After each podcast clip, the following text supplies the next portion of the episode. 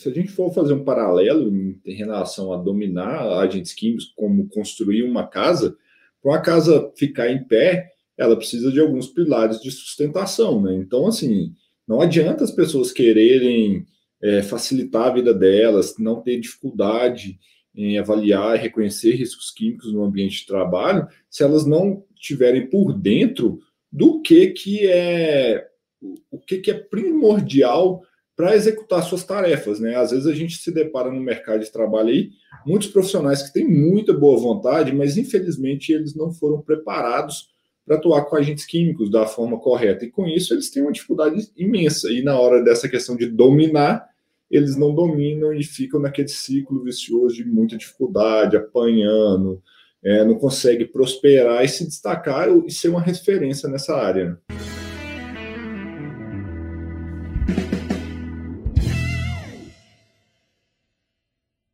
Olá, sejam bem-vindos ao Pausa para Respirar, o podcast semanal sobre higiene ocupacional da Analytics Brasil. Eu sou o Rodrigo. Eu sou o Douglas. Eu sou o Leandro. Então, pessoal, hoje a gente vai falar de um tema bem bacana que é como dominar os agentes químicos. Tem vários truques, tem vários segredos e, é claro, tem aonde começar a dominar, né? Porque senão vai começar a dominar do nada. Você vai achar que vai pegar no ar ali e já está sabendo tudo. Tem, vão ter etapas, tem degraus que vão, que vão sendo escalados, né? E também tem os pilares, né? Que a gente tem que construir a nossa base para a higiene ocupacional. Então, acho que hoje a gente vai falar desses pilares, o que precisa para dominar os agentes químicos. Não, isso faz todo sentido, né, Rodrigo? Porque se a gente for fazer um paralelo em, em relação a dominar agentes químicos, como construir uma casa, para uma casa ficar em pé, ela precisa de alguns pilares de sustentação, né? Então, assim, não adianta as pessoas quererem é, facilitar a vida delas, não ter dificuldade em avaliar e reconhecer riscos químicos no ambiente de trabalho, se elas não tiverem por dentro do que, que é o que, que é primordial para executar suas tarefas, né? Às vezes a gente se depara no mercado de trabalho aí, muitos profissionais que têm muita boa vontade, mas infelizmente eles não foram preparados para atuar com agentes químicos da forma correta. E com isso eles têm uma dificuldade imensa. E na hora dessa questão de dominar, eles não dominam e ficam naquele ciclo vicioso de muita dificuldade, apanhando, é, não consegue prosperar e se destacar e ser uma referência nessa área. Né? Exatamente. E, bom, nesse processo de dominar, a pessoa pode sempre contar com apoio, né? É muito importante ressaltar disso. Na higiene ocupacional hoje, quando a gente fala de agentes químicos, a gente tem uh, pessoas de referência, nós temos também várias ferramentas que podem auxiliar os profissionais uh, a, nesse caminho, né, Leandro? É um processo, é um caminho, não é uma coisa uh, trivial. Então, a gente tem ferramentas aí que a gente deveria destacar, como o inventário de riscos químicos, nós temos alguns órgãos, né, como própria, a própria ACGH, traz muitas referências para o higienista ocupacional. A gente tem as, os próprios pilares que regem não só os agentes químicos, mas a higiene ocupacional. Então, hoje a ideia é que a gente consiga fazer um resumão aqui para o pessoal de todo esse conteúdo e consiga bater um papo bem bacana. Isso é muito bacana mesmo, Douglas, porque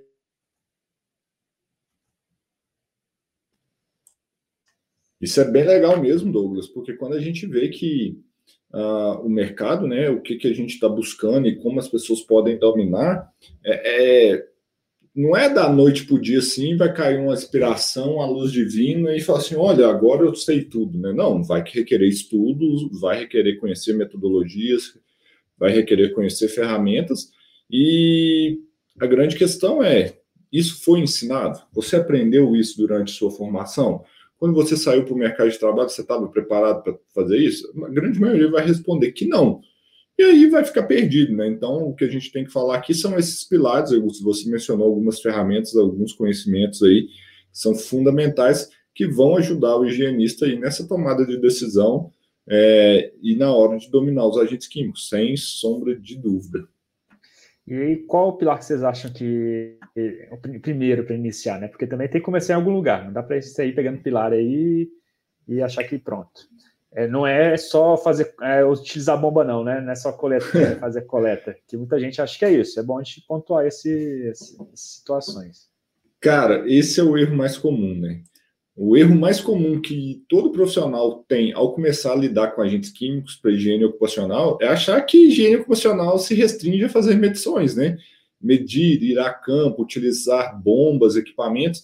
E esse é um erro tão grande que é uma preocupação grande dos profissionais que muitos chegam para mim e falam assim: olha, eu quero aprender a usar a bombinha, eu quero aprender a usar aquele equipamento ali, qual equipamento que eu compro ah, e tal. E você vê que isso é um erro grande, porque esses equipamentos são equipamentos caros, são equipamentos que, grande maioria deles, no, dos agentes químicos, né, são importados. nós não temos assim equipamentos de referência no Brasil da grande parte deles, então tudo muito caro. E medir sai muito caro. Medir sai muito caro para quem executa e para quem também está pagando o serviço. E esse é o erro que o higienista ocupacional tem, que é achar que trabalhar com agentes químicos, trabalhar com higiene ocupacional é fazer medição. E aí que está o grande, a grande oportunidade. Por quê?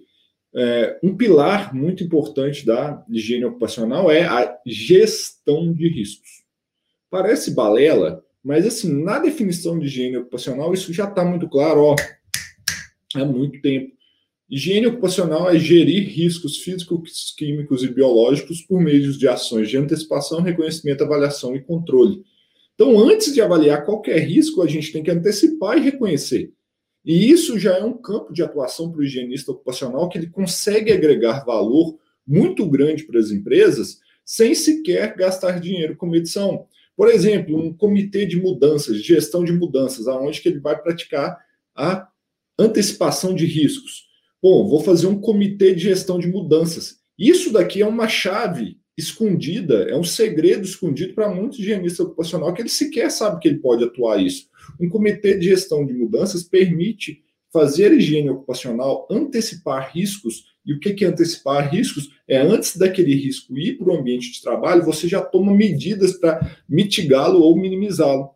E o higienista ocupacional pode fazer isso, e ele sequer precisa gastar dinheiro com medição ou com é, equipamentos. E muitos não fazem isso. Se muitos pensarem que dá para fazer higiene ocupacional com, por exemplo, antecipações e oferecer um serviço de consultoria para empresas economizarem dinheiro, e aí que está a chave. Você vai fazer um comitê de gestão de mudanças, envolver as áreas de projetos, a área de suprimentos, da, da empresa, por exemplo, para ajudar ela a economizar dinheiro no final. E aí que está a chave. Muitos não sabem que fazem isso. Me conta aqui, me conta aqui quantos de vocês que estão aqui vendo esse vídeo, ouvindo esse podcast, sabem que sabiam fazer um comitê de gestão de mudanças. Isso é uma chave de sucesso. E muitas empresas sequer sabem que existem esse serviço. Então, cabe a gente ofertar e mostrar quais são os benefícios de fazer isso principalmente no bolso do empresário. Então, higiene ocupacional não é medir, é fazer gestão. E comitê de gestão de mudança para fazer antecipação de risco é uma chave de sucesso para o higienista ocupacional. E aí que eles têm que aprender a fazer isso. Eu não sei se vocês concordam comigo aqui, pessoal. Ô, Leandro, eu só não concordo muito bem porque é contra a nossa venda isso daí. A gente quer fazer análise. Você fica fazendo, falando tendência que o pessoal não precisa fazer análise e aí você complica. Imagina o Douglas aí, pegando um cliente novo. Então, o Leandro falou que não precisa fazer análise, não. Estou ligando para você só para ver como é que é. é Pô, difícil. Mas essa é a nossa missão, né? Por isso que a, as empresas aqui, né, elas amarram de ponta a ponta, né? A gente vai fazer né, as análises, fazer as análises para o pessoal, mas a gente ensina o profissional a atuar, né? Por isso que a gente tem os nossos treinamentos, a gente tem um método da Galface Agentes Químicos para ajudar cada um dá os seus próximos passos. Mas isso é muito importante, o Rodrigo, você mencionar, porque não é medição a todo custo mesmo, não, né? Então, as pessoas. E aqui é. Você botou um paralelo na sua brincadeira, na zoação, mas às vezes as pessoas podem distorcer o que eu estou falando aqui nessa, nessa linha que você falou. Ah, o Leandro falou que a partir de agora não precisa medir mais nada. Não é bem assim, não. Oh, cuidado, o que, que eu estou falando? Você tem que fazer uma análise criteriosa. É o que? Você tem um trabalho antes de medir. Eu, tô, eu dei uma opção para quem está aqui enxergar uma área de trabalho diferente, que não precisa, que não requer grandes investimentos em equipamentos, e sim requer investimentos intelectuais. Douglas, é, quem está só no, no Spotify o Douglas está tentando falar aqui, então você vai ver no YouTube, o Douglas abrindo a boca e esqueceu de desmutar. Mas agora. agora você pode falar, Douglas. Então, eu, eu queria só comentar essa colocação que o Rodrigo trouxe para a gente, porque, por incrível que pareça, embora sendo um laboratório, né, com uhum. certeza, gente, nós queremos as suas avaliações químicas, nós queremos fazer todas essa, todos os ensaios quantitativos, mas eu passo muito mais do, do meu tempo, não só eu, mas toda a equipe, recomendando o pessoal, olha, não faça determinada análise do que faça mais análise. Justamente porque a gente tenta trazer aí todo esse propósito que o Leandro comentou também. Um fato é, é isso daí, gente. É a, a, o jeito da Analytics trabalhar é diferente, né? Então a gente não é. A gente, na verdade, a nossa missão é ser o porto seguro na tomada de decisão em relação às avaliações de laboratório, né? Então nós estamos aqui para dar esse suporte para cada um dos profissionais que estão confiando o trabalho na gente, ter, ter esse suporte ativo, esse cuidado com cada um deles, né? Então. E, Leandro, eu achei legal juntar isso, qual você falou do gerenciamento, né? Que toda empresa faz gerenciamento, você tem que fazer todo o acompanhamento, desde o início até o final. Então a gente aplica isso também, porque a gente acredita nisso. Tanto que, uhum. igual, o Douglas está falando que a gente não, não sugere fazer uma avaliação, porque a gente vai continuar com vocês até a entrega do resultado final do seu também. Porque não adianta nada a gente falar, ah, faz tal avaliação e depois chega quando você vai discutir o resultado, verificar a necessidade dele, e era um resultado que não precisava. É, não, não condiz com o que a gente também aplica e que cabe, que cai junto nesse, nesse pilar, né? A gente é um, um pilar de higiene ocupacional da DHO e a gente tem que aplicar ele também, que é o nosso foco aqui. Com certeza, com certeza. Então, eu acho assim que esse primeiro pilar, né, que a gente está discutindo é o principal, é entender o que é higiene ocupacional. E eu, eu questiono cada um das pessoas que estão aqui. Vocês foram capacitados? Alguém falou que higiene ocupacional é isso para vocês? Ou quando te ensinaram, ensinaram a fazer medição? E aí criou-se a cultura da medição, né? Então, é uma realidade triste do mercado, mas cabe nós mesmos contornarmos ela, né? Gente, e eu queria até compartilhar com vocês um experimento que eu fiz hoje mesmo em relação a esse assunto.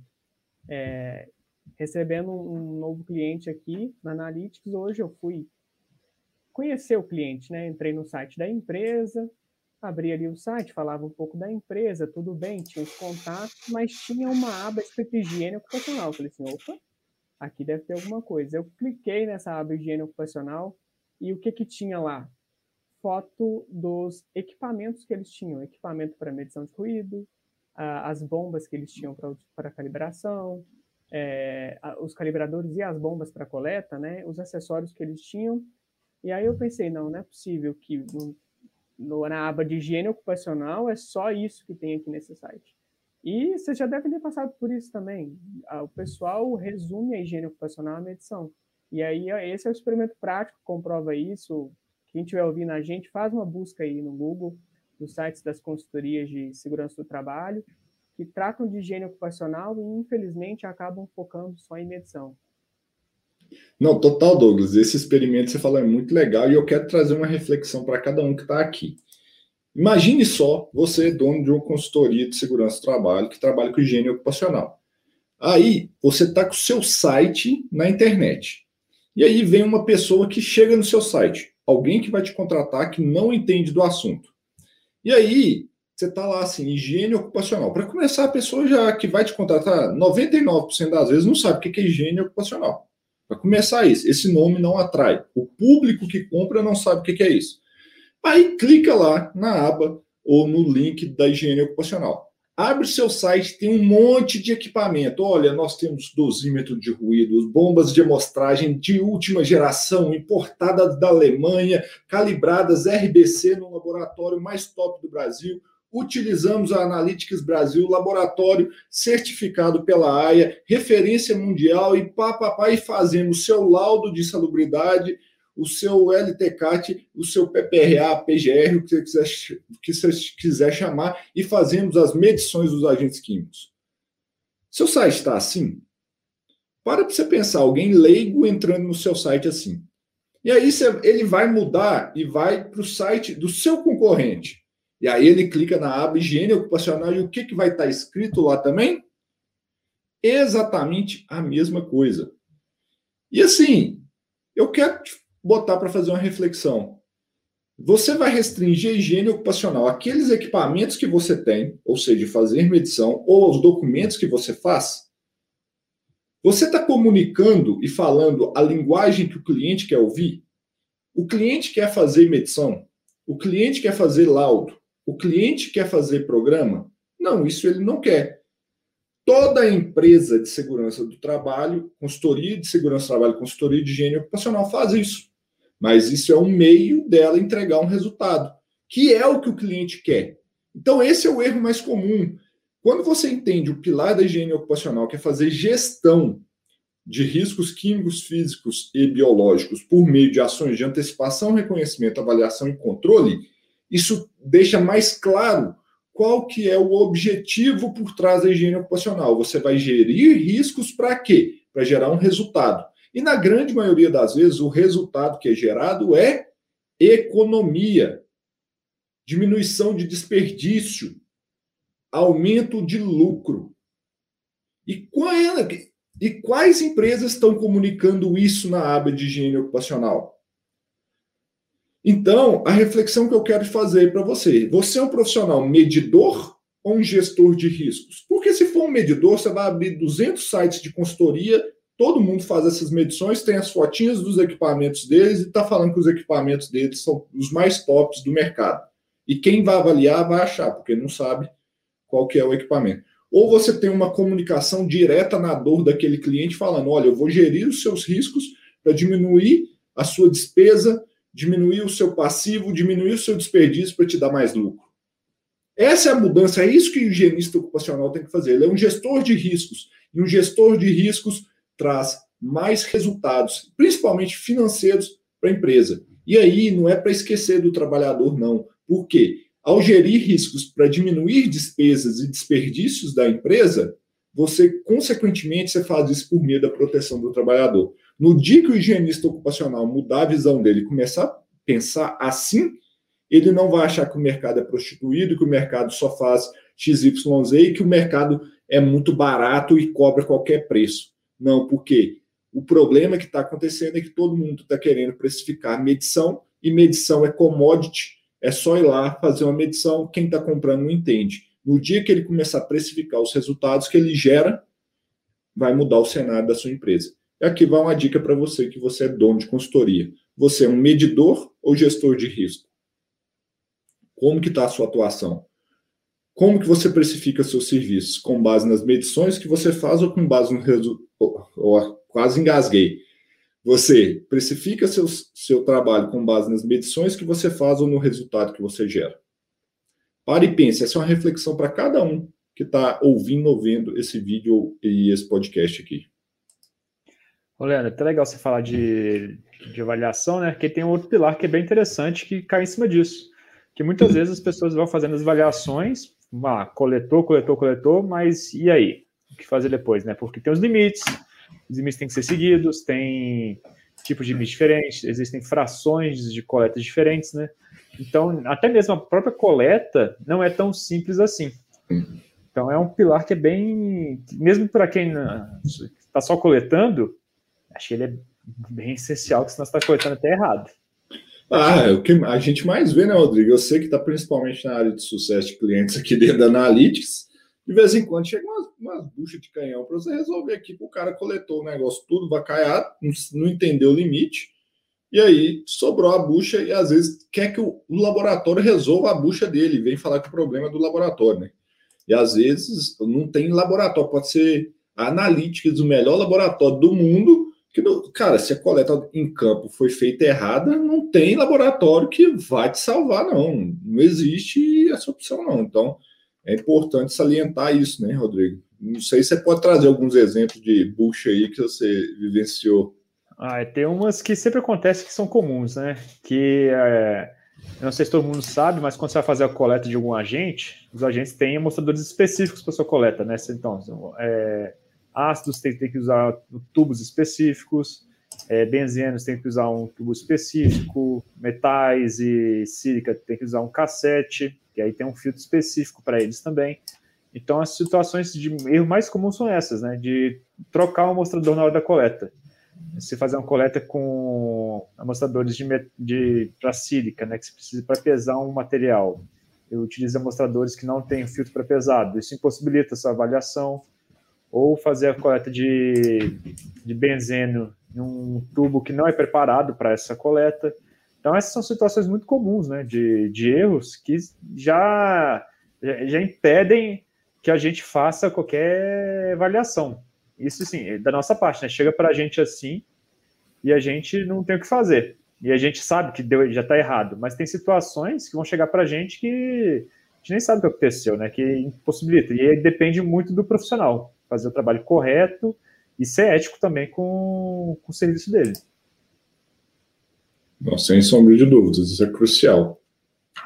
Esses erros que você citou, Rodrigo, são assim, os erros mais simples, né? Que o laboratório, inclusive, fornece todo o conhecimento para o cara entender, olha, você vai utilizar esse tubo para coletar estes agentes, ou esse cassete para coletar aqueles agentes.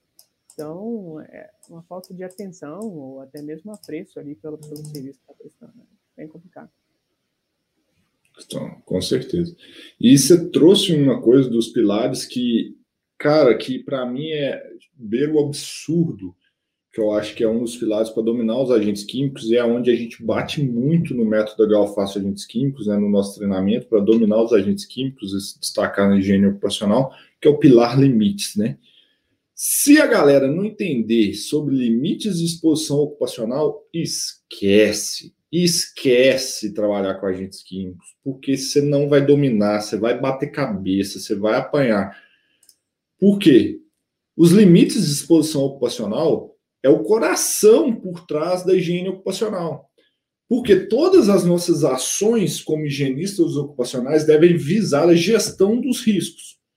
Para a gente gerir riscos, a gente tem que ter um critério de aceitabilidade ou tolerabilidade de exposições que são os limites de exposição ocupacional. Quando a gente está falando de agentes químicos, existem sete tipos de limites de exposição ocupacional na legislação brasileira. Limite do tipo média ponderada no tempo, STEL, teto, de superfície, de misturas, pico e asfixiantes. São sete tipos de limites. E por que, que existem sete? Porque cada um desses sete visa um tipo de prevenção, um tipo de prevenção a um efeito causado no corpo. E cada um, não sei se as pessoas sabem, cada limite ele tem sempre uma doença ocupacional associada e um tempo de exposição ocupacional associado. E o pessoal não entende essa diferença. E aí começa a bater cabeça, faz coleta errada, faz enquadramento errado. Ixi, o que, que eu já vi de laudo de insalubridade? Todo errado, porque fez sabe, coletas erradas porque não entendeu o, o tipo do limite. A gente, quando a gente está falando, por exemplo, da NR15, a gente tem dois, três tipos de limites lá, né? Da N, quando a gente fala da NR15, existem três tipos de limite.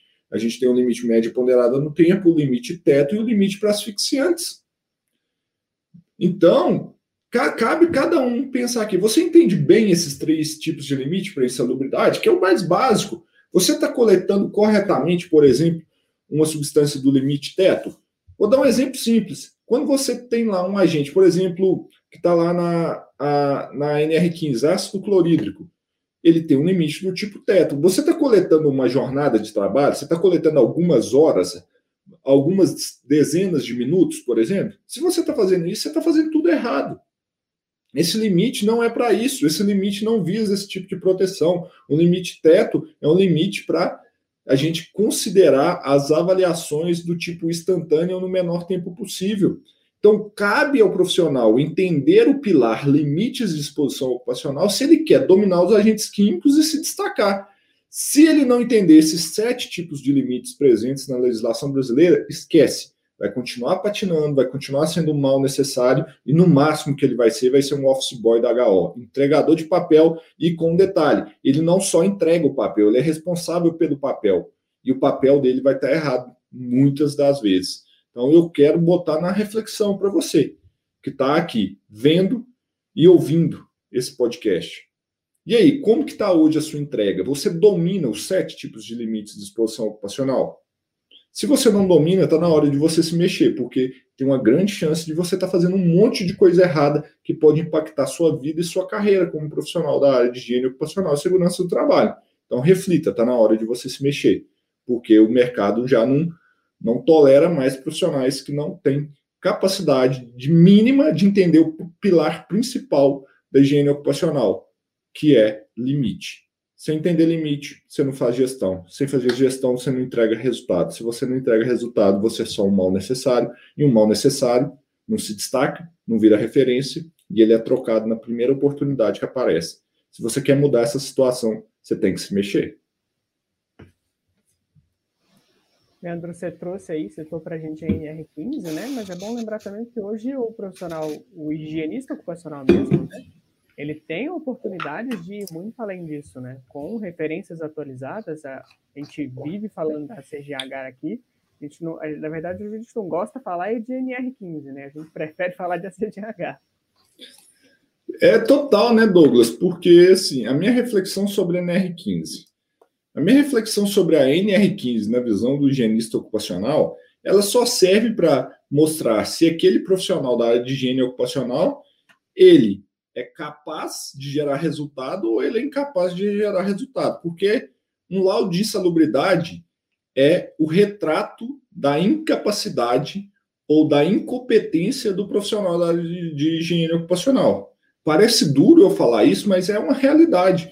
Porque é o seguinte: insalubridade é uma foto da situação em que o trabalhador está ali no ambiente de trabalho. É uma foto.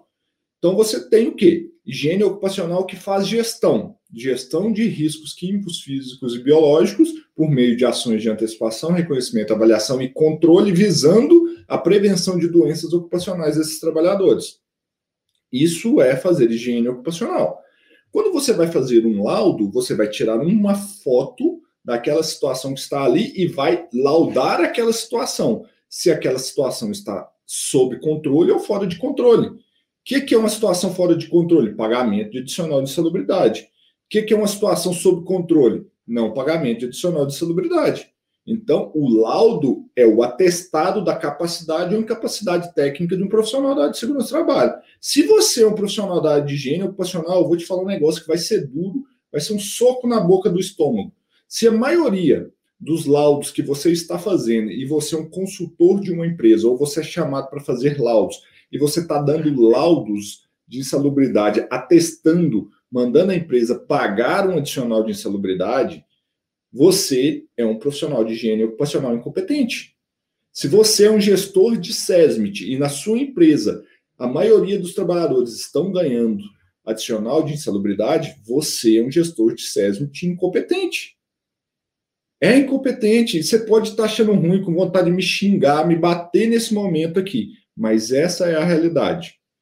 Essa é a mais pura realidade, porque um laudo de insalubridade só atesta que aquelas exposições ocupacionais estão fora de controle, que aquele trabalhador irá adoecer se continuar exposto naquelas situações e que a empresa está pagando uma multa por adoecer aquele trabalhador. O seu papel era fazer o contrário, fazer a empresa parar de pagar multa. Quem gosta de pagar multa? Ninguém gosta de pagar multa. Então, é fazer a empresa parar de pagar multa e controlar os riscos. Isso é um gestor de riscos competente. Então, eu queria fazer essa reflexão. Um higienista ocupacional competente, a grande maioria dos seus laudos de insalubridade dão atestado para o não pagamento de adicional de insalubridade. Agora, o higienista ocupacional incompetente, a maioria dos seus laudos atesta o pagamento de adicional de salubridade. Fica a reflexão. Agora você se coloca em qual situação que você quer. Agora você coloca, se coloca em qual situação você está. E aí eu te falo, se você é um gestor de riscos incompetentes, muito provavelmente sua vida está patinando, você está reclamando da situação atual e falando que o mercado está ruim. Cabe agora você mudar e dar a volta por cima. E a boa notícia é que é possível, desde que você aprenda a fazer isso. E a gente tem atestados e tem várias situações que a gente consegue mostrar de pessoas que conseguiram fazer isso e se destacaram e viraram referência. Por quê? Viraram gestores de riscos competentes, ou seja, higienistas ocupacionais valorizados. Não sei se vocês concordam comigo. Olha, quem está escutando, eu espero que concorde, porque a gente aqui já mais que assinar de baixo essas palavras aí que a gente já segue há muito tempo nessas, nessas mesmas situações. E uma coisa que eu queria colocar, eu já até falei um pouco antes, mas é que você cai em cima, só para reforçar, que é a ética do trabalho mesmo, né? Porque você está entregando um papel, mas esse papel é, pode ser a vida de alguém. As pessoas esquecem que o, o ocupacional, o, o, o engenheiro, o técnico do trabalho, ele está cuidando de trabalhadores, né? Então não é só você ir lá achar que, beleza, entreguei o papel e acabou o trabalho. É, você tem que ficar preocupado, você tem que ter essa atenção. É um trabalho muito importante que é realizado, que às vezes as pessoas esquecem o quanto que ele é importante. Porque fica aquele negócio, ah, é a pessoa chata que fica cobrando eu usar a EPI. Mas é a pessoa chata que está te dando uma qualidade de vida, evitando que você fique doente. Então, essas são situações que é, é, é um reforço que deve colocar sobre seu, seu, essa atividade, né, seu serviço. Ô, Rodrigo, tem uma reflexão que teve um colega meu lá de segurança do trabalho e higiene ocupacional me falou uma vez que eu parei para refletir, que foi muito interessante. Falou assim, gente, se todo mundo quisesse usar EPI, se todo mundo quisesse fazer segurança do trabalho, se todo mundo tivesse preocupado com isso, não precisava da gente, não. Se a gente existe é porque, sabe, o povo não quer fazer, ué. A nossa profissão existe porque a gente precisa fazer diferente. Senão, não precisava, não, ué. Agora, imagine se a partir de amanhã todo mundo tem plena consciência, vamos criar um ambiente de trabalho seguro, todos os trabalhadores terão consciências e tra irão trabalhar de uma maneira que vai realmente minimizar os riscos aos quais eles estão expostos e tal, e tal, e tal. Para que, que a gente vai existir? Pode ir embora. Ele falou assim, tchau, não precisa ser não, todo mundo já sabe o que, tem que fazer. Agora, se a gente tem que estar ali e tem que reforçar, é porque, cara, precisa da gente. E isso mostra o nosso valor. E cabe a você buscar práticas que vão demonstrar o valor que você vai gerar para essa empresa. Então, assim, não reclama que o, ah, o povo não quer fazer, ah, nem sei nem que. Cara, ninguém quer fazer isso mesmo, não. Isso é uma realidade, é fato. É, é igual nutricionista. Nutricionista está reclamando do mercado assim, nossa, é ruim demais, ninguém quer emagrecer, todo, todo mundo quer forma mais, vem aqui e não faz dieta. Cara, ninguém quer não, hein? Mas cabe você ir lá e mudar. Quando a pessoa quer mudar, te contrata, tá ali, você vai fazer um trabalho. Algumas nutricionistas têm mais sucesso que as outras porque elas conseguem persuadir os seus clientes, por exemplo, a executar um plano de ação que ela traçou porque ela mostra os benefícios em cima do que, que a pessoa quer. Cabe a gente aprender a fazer isso para higiene ocupacional. Esse é o resultado, a chave do sucesso. E exatamente, a gente tem que pensar em saúde do trabalhador e também na saúde das empresas, né? Quantas empresas hoje em dia quebram por conta de processos trabalhistas, encargos aí, em decorrência talvez de um adoecimento, né, de um trabalhador. Então é uma é uma questão multifacetada mesmo, que às vezes é muito romantizada em cima apenas da saúde do trabalhador, mas o empresário tem que ver um retorno disso também. Total, Douglas. Assim, não tem como a gente desassociar fazer higiene ocupacional segurança do trabalho da visão do, do empresário, gente. Assim, se olhar só para o lado do, do empregador ou do empregado, esquece vai patinar, vai bater cabeça e não vai ter resultado. Esquece, tem que olhar para o lado do empresário, sim, tem que entender o empresário. Isso é a chave de sucesso. E falando de outro pilar agora, vou fazer uma analogia aqui, ela pode ser um pouco ruim, mas é para crescer que é o inventário né, de agentes químicos. Pô, e a todo lugar é importante inventário. E a analogia é essa, porque vai ser uma analogia bem mais baixa do que o risco que é. Mas imagina, um supermercado. O supermercado tem que fazer inventário dos produtos deles por causa de validade, porque eles não podem ficar com o produto vencido, que isso pode gerar um, um consumidor doente depois, um produto estragado. Agora, isso é mercado, né? Então, assim, qualquer lugar você tem esperado isso. Agora, coloca essa situação numa escala maior com produtos que têm risco só de existir. E você não sabe que. E você, como responsável por, pelo, higiene ocupacional do, da empresa, você nem sabe o que tem lá. Isso é uma coisa de suma importância, né? Fazer esse, esse pilar do, do inventário. Total. O inventário é a chave de sucesso do processo para dominar os agentes químicos da higiene ocupacional. Se você está trabalhando com higiene ocupacional e não sabe o que é o inventário de risco, análise preliminar de riscos, esquece, porque não vai ter resultado. Por quê? O inventário vai te demonstrar tudo que você tem ali, em termos de quantitativos, dos agentes que podem estar ali, como eles podem gerar exposições ocupacionais, para você fazer uma análise preliminar de riscos em relação à toxicidade desses agentes, as exposições, para ver o dano que ele pode causar isso é fundamental, porque em, higiene ocupacional, o que tem que entrar na cabeça dos higienistas é que riscos é uma exposição versus uma toxicidade.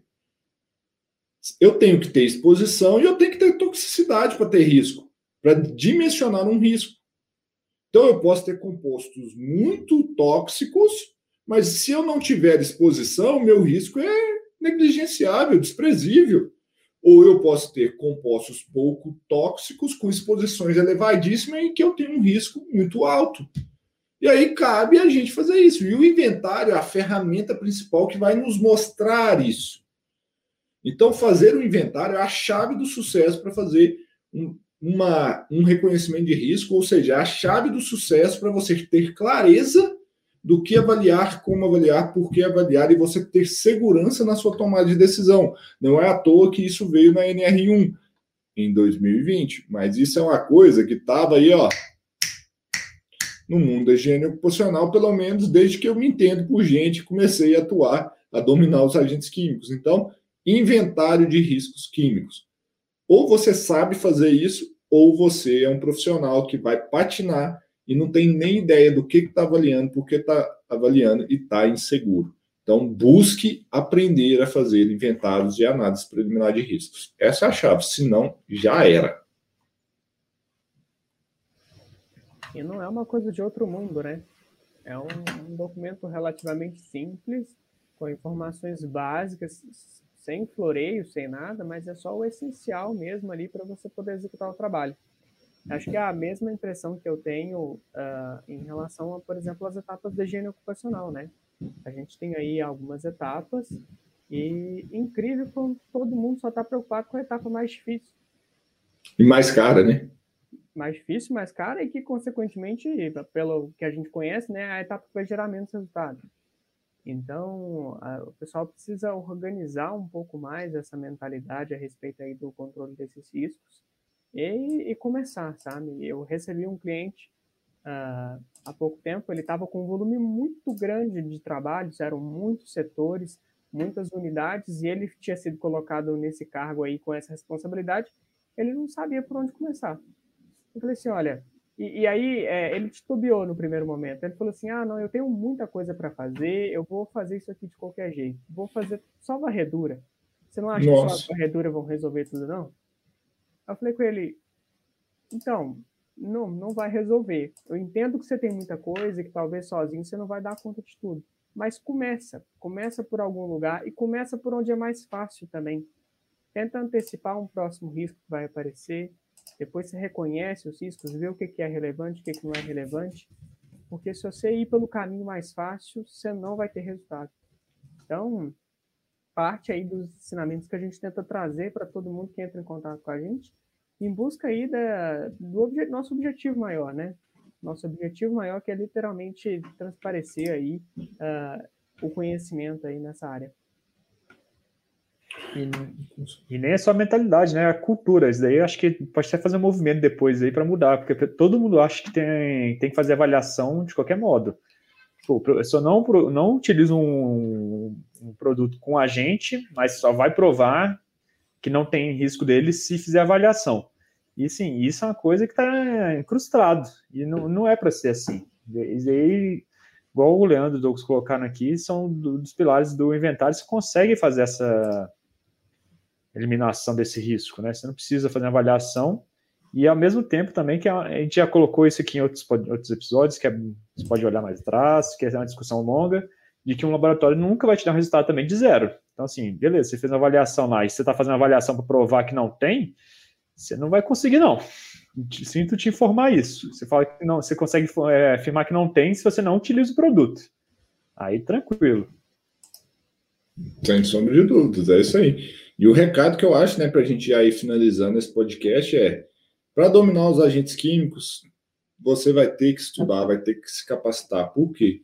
A maioria de vocês, não vou falar todo mundo, porque não é todo mundo, mas a maioria das pessoas que hoje atuam nesse mercado não aprenderam ferramentas básicas, teorias, conceitos teóricos básicos para minimamente atuar com os agentes químicos. Vocês foram largados no mercado, a Deus dará. E aí tiveram que se virar. E muitos se viraram, tá tudo certo.